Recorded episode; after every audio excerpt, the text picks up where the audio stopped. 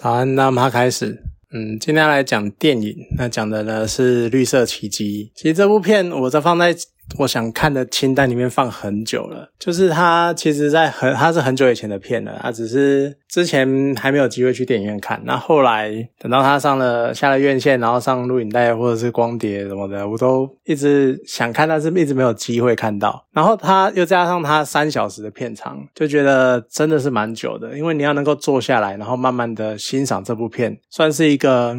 很难得的机会啦，所以最近稍微整理一下清单，然后就觉得真的是太久没有看了，我觉得还是再看一下好了。那整部电影呢，由汤姆汉克主演的，它算是蛮知名的一部片。它电影前段都在描述死囚监狱他们的生活是这个样子。那其实你大概我们影视作品或者是。你可能甚至有的人实际去看过，就你会发现，好像监狱差不多都是长那个样子，不管是死囚，或者是通缉犯，或嗯，或者是临时的，或者是比如说关个几年的，跟死囚监狱，或者是可能看守所之类的，它可能监狱本身的意义大概都是那个样子，只是那个差别呢，可能在于那个气氛，因为死囚监狱里面的犯人，他们没有。未来可言，所以他们其实电影至少电影上来看，就是好像都还蛮温和的，因为他们有一种人生的觉悟，他们反正就是命一条就在这里了，然后有一种锐气，当年那种叱咤风云啊，或者是那种霸气，有一种被磨平的感觉，就有点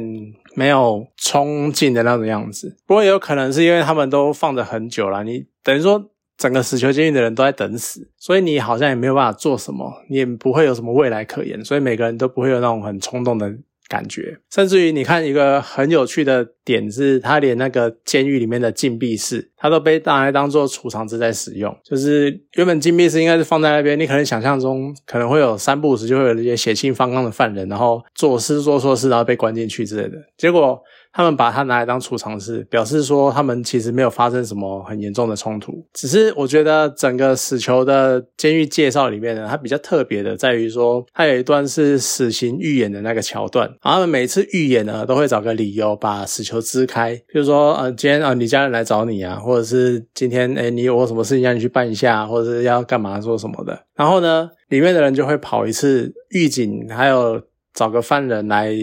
当做演员之类的吧，然后整个把整个死刑的流程跑一遍，然后我就会觉得说，每个死囚都看得到，其他的死囚都看在眼里，就是你被叫出去，然后其他人来这边，然后开始预演死刑的样子，他们其实多多少少心里也有数。当自己有一天莫名其妙一个人被叫出去的时候，有可能就是他们其实在预演这件事情，可是也有可能就是一种。反正习以为常，而且反正迟早都要来的，有种可能会有一种坦然的感觉，或者说，好，你看你被叫出去了，搞不好你回来，然后人家就会跟你讲说，哎，在预言你的死刑啊。我是不知道会不会有这么讲话，我的口气刚刚讲的那个方式可能比较贱，比较直接一点，有点。好在那种考谁你那种感觉，可是不知道会不会有那种比较呃亲近的，然后就会比如说好朋友之类的，然后就会有点哀伤，然后跟你说啊，我终于要跟你再见啊之类的，有点是这种。道别，我不知道会不会有这种情况，不过也有可能是一种死囚之间的默契。我不跟你讲，你也不要跟我讲，因为毕竟我们虽然说都知道会面临死亡，但是知道会面临跟知道什么时候会面临那个程度跟心情还是会有差别的。然后另外一方面呢，预演这件事情，它除了让狱警去复习整个流程，其实它也有调整心态的作用。像是汤姆汉克，他就会跟其他狱警强调不要开死刑的玩笑。你在预演的时候，你可能开玩笑干嘛的？如果你在正式行刑的时候，你想到上次预演那个笑话，你搞不好会笑出来，那就会显得非常的不尊重、不专业，所以就会像是那种感觉，就像是你可能上教堂，大家呃闭目，然后在那边祷告，然后这边很虔诚在那边念圣经祈祷，结果你听到一个笑话，然后你开始狂笑，或者甚至于很常讲的嘛，在葬礼上面，你就是。明明应该是很哀伤的场景，但是你却笑出来，那个场景会非常的突兀，会非常的不礼貌。所以整个死刑的预演也是在要强调每个人现场的每个角色都要认真的、严肃的去看待死刑这件事情。那当然，整部片他都已经在讲说他是死囚监狱了，他一定会讲到死刑。那整部片也描述了很多关于死刑的一些。各方各面的影响啊，或者是呃带来的后果之类的，像除了执行的死刑的方向之外，狱警的一个态度也是很重要的一个部分。像是其中有一个狱警，他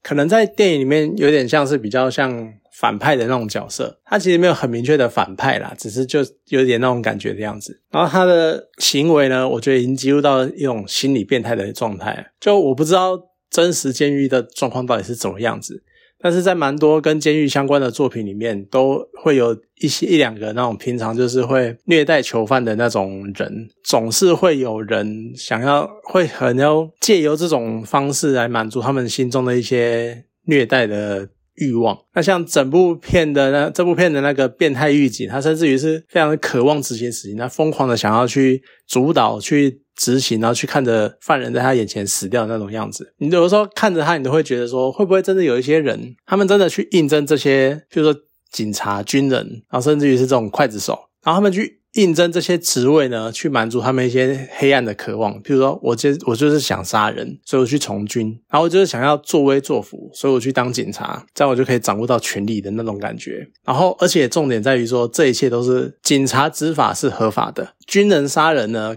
可能没有这么的正确，但是在某些。关呃某些环节或者某些情境之下，它是算是我们会给他一个合理的称呼。然后另外一方面呢，在执行电椅的死刑的时候，他会有一群见证者在旁边观看，就还会观礼。我觉得这是一个比较有点像莫名其妙的地方。呃，因为台湾的话就是都会在清晨嘛，就我知道的啦，我听说的，他们都会在清晨啊，然后表表就直接就就。死死掉，然后就直接执行完毕，然后就整个事情就结束了。会在你完全没有意识到这件事情发生的时候就结束了。可是美国他们在执行这种电影的死刑的时候，他们见证者里面还会有被害者的家属，然后呢还会有一些跟案件无关的公民，然后他们是来代表大众来见证政府执行死刑的过程，有点像是公开处刑。公开处刑不是可能不是要。凌虐这个犯人，反而是有一种在宣誓政府执行这个法律，然后执行这个刑罚，而且政府没有就是太，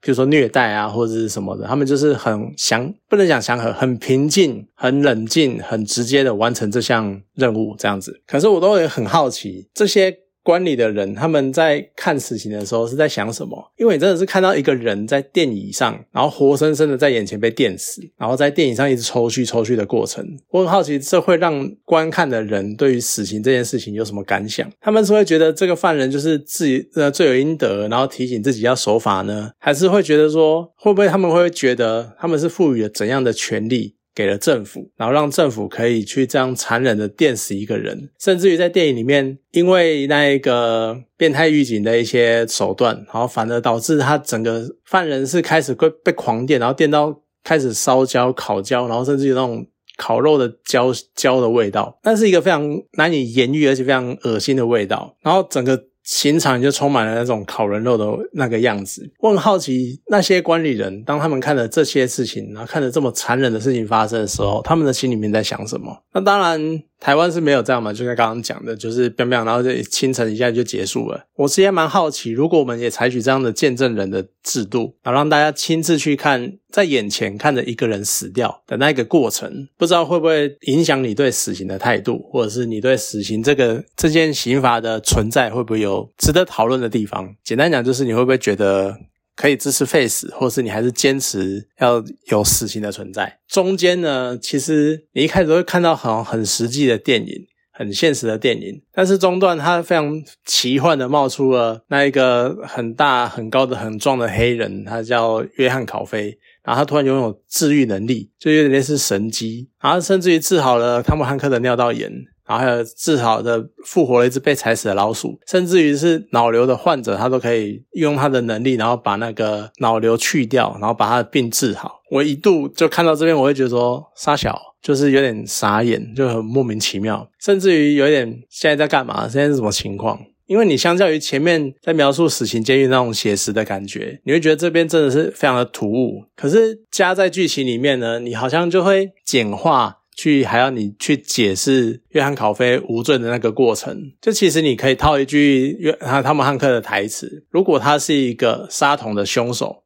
哦，他是因为杀童案然后被判死刑，然后关进来的。汤姆汉克演的典狱长，他那边讲了一句台词：如果他是一个杀童凶手，那上帝怎么会让他拥有这样的权利？最后呢，约翰考菲他讲了一句，他最后的遗言，他是讲说：长官，请不要帮我戴头套。我看到那一段，其实有种瞬间眼泪就掉下来那种感觉，因为你前面他有讲过，他很怕黑。这件事情，他会怕黑，所以他不想要戴头套，因为他很害怕那种全部黑暗的那种情境。我觉得他这种情感的那种慢慢的累积，非常的厉害。它里面的，因为它前面其实铺成了很多很感人的桥段，比如说救了谁啊，然后或是那种情感之间的交流啊，或者是一些内心话的讲啊，然后是救起人啊，然后那种感动的重逢之类的那些桥段，你都还好。它就是让慢慢的累积累积，然后直到最后用一句用简单的一句话，然后一个小小的细节。节，他就把你瞬间把前面那种累积起来的情绪一次爆发出来。我其实真的很佩服这样的安排。而且你在从约翰考菲他怕黑这件事情，你又会觉得他这么他最后一句话，他是这么直接的讲出他的感受、他的要求，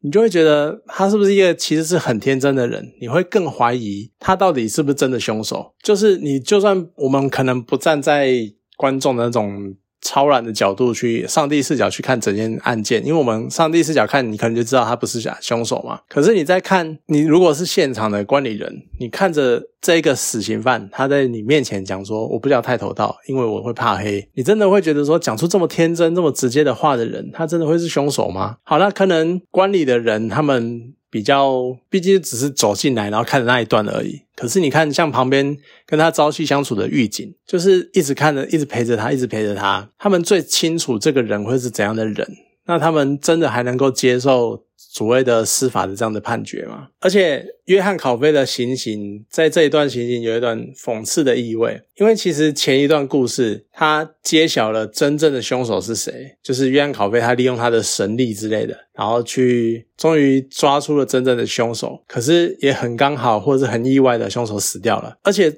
重点在于说，就算呃凶手死掉了，那你也没办法上诉，你没办法翻供，因为你的你没有证据，就是。约翰考菲是用他的能力知道这件事情的，他没有办法去在法院上面提出这样的事情，这种超自然的现象，然后去当做证据来提出上诉免刑这样子，所以你就更没有办法，更无能为力去扭转整个死刑的过程，然后你就会在刑场看着受害女童的父母。然后在那边哭喊说要约翰考菲偿命啊！就我宝贝的女儿被他这样残忍的杀掉了，干嘛？我其实看着那个当下，我就会觉得说，到了最后，你狱警就算了，狱警他们其实真的他们也没有办法，无能为力，他们就是单纯的执行他们的任务。那你旁观的群众跟整个社会大众，甚至于乃至于法官、整个政府、整个体制，其实最后根本没有人在乎事实的真相到底是什么。他其实只要有一个人出来，然后坐在那里，然后被电死。然后就付出了所谓的代价，那好像一切就可以平息了，然后就消失了，一切什么都没有了，那也不会有人在乎像约翰·考贝这样的人的损失。其实我觉得这个想法真的是一个很。值得我们去想的、去思考的问题，就是《绿色奇迹》这部片影应该算得上是一种算废死议题的电影。至少它把死刑的样貌呈现出来，而且让在观看的过程中，你可以让观众去思考有关死刑的各层、各方、各面的意义。那死刑的存废一直都是很大的争议话题。我其实个人来说，我比较偏向废死的立场啦。那我当然知道这是一个存在争议的状态。那甚至于所有人很多。不能讲所有，但是很大多数的民众都会觉得说杀人应该要偿命或之类的。可是我觉得有的时候，我们的制度、我们的法律、我们的审判方式，可能还没有办法跟上，能够很准确的去定出一个人的罪行。那甚至于是你在讲到更高一层的。形而上的概念就是我们怎么样去赋予国家这么大的权力，可以决定我们的生杀。因为其实从古至今，任何一个当权者，他所拥有的能力，其实就是决定一个人的生死。那个从以前到现在，你从以前。那个差别可能就只是从以前是皇帝，然后到现在是用一个我们认为他有制度，我们认为他有法呃有效力，我们认为他可以做得到公平这件事情，然后去赋予他这个权利。但是可能回到最根本的，还是要去探讨说，那我们到底有没有能力，真的有没有权利，真的去赋予另外一个人这样的权利？其实这是一个。可能可以另外开一篇，或者另外讲很久很久很久。但是我觉得是可以去思考说废死这件事情的意义在哪里。而且更重要的是，在讨论死刑存废之前，其实我们觉得，我觉得更重要的，真的就是我们要先确定站在法庭上，站在你面前的这个嫌疑犯，站在你面前的这个被告，他到底是不是有没有罪？他到底是真的是犯人，还是只是一个替死鬼，或者他只是阴错阳差，然后被？拱到这里来，或他不是，并不是真正应该为整件事情负责的人。我觉得要能够先做到，先确定这件事情，我们才能再继续往下一步讨论死刑的存废是什么。好，那这一部电影算是有点沉重，可是我觉得看了真的会让你想的很多，然后能够让你思考很多事情，我算是蛮推荐的。那有机会的话，可以去找来看一下，真的是蛮好看的。好，那今天这部电影呢，就讲到这边，好，谢谢大家。